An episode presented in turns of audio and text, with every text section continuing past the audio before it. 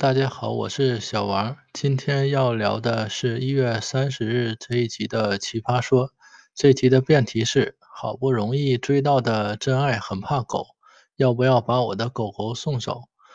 这道辩题只是说了真爱，却没有说多么爱狗。但是现在这个宠物的地位也越来越高了，而且宠物它自己不会为自己说话，所以我们很容易就去同情这个狗狗。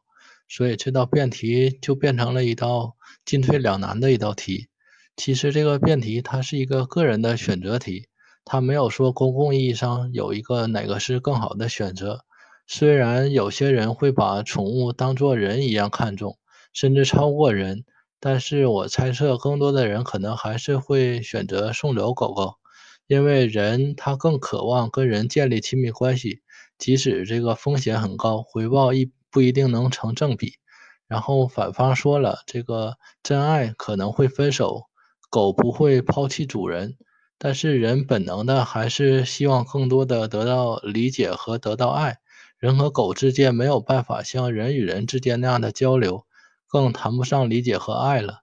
可能有的人会说，觉得真爱达不到我对爱的要求，但是狗至少不会伤害我，狗对我的陪伴。我也能够满足了，这个我能够理解的。现在说人与人的相处好像越来越难了，工作中竞争也越来越激烈，我们经常从工作中获得的是负能量。那我们要从哪里获得正能量呢？一个途径就是消费，买买买，网络购物，让快递或者外卖快速的送到家门口，我们就能及时的获得快乐了。另一个获得正能量的途径就是亲密关系，但我们好像都不太会处理亲密关系。我们都希望自己掌握话语权，建立一种我说你听的模式。然而，任何一个健康的关系都要双方平等、互相尊重才能长久。但是，我们的欲望已经被消费激发了，在消费关系中，我们习惯了被宠溺，这种习惯扩展到亲密关系当中，我们就会物化他人。来满足自己的欲望。还有一点我想说的，就是马东最后批评了恐狗需要去治疗的说法。他说别人无权干涉要不要去治疗的问题。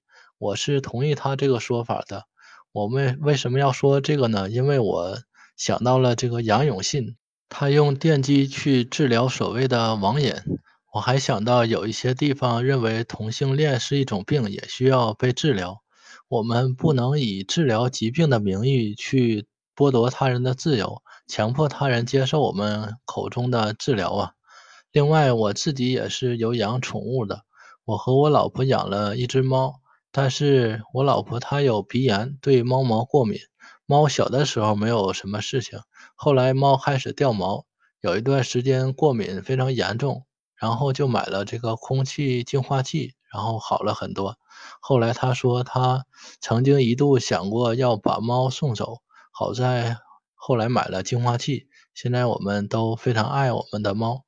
回到辩题，就像我之前说的，这道辩题它没有最优解，辩论的胜负也没有什么太大的意义。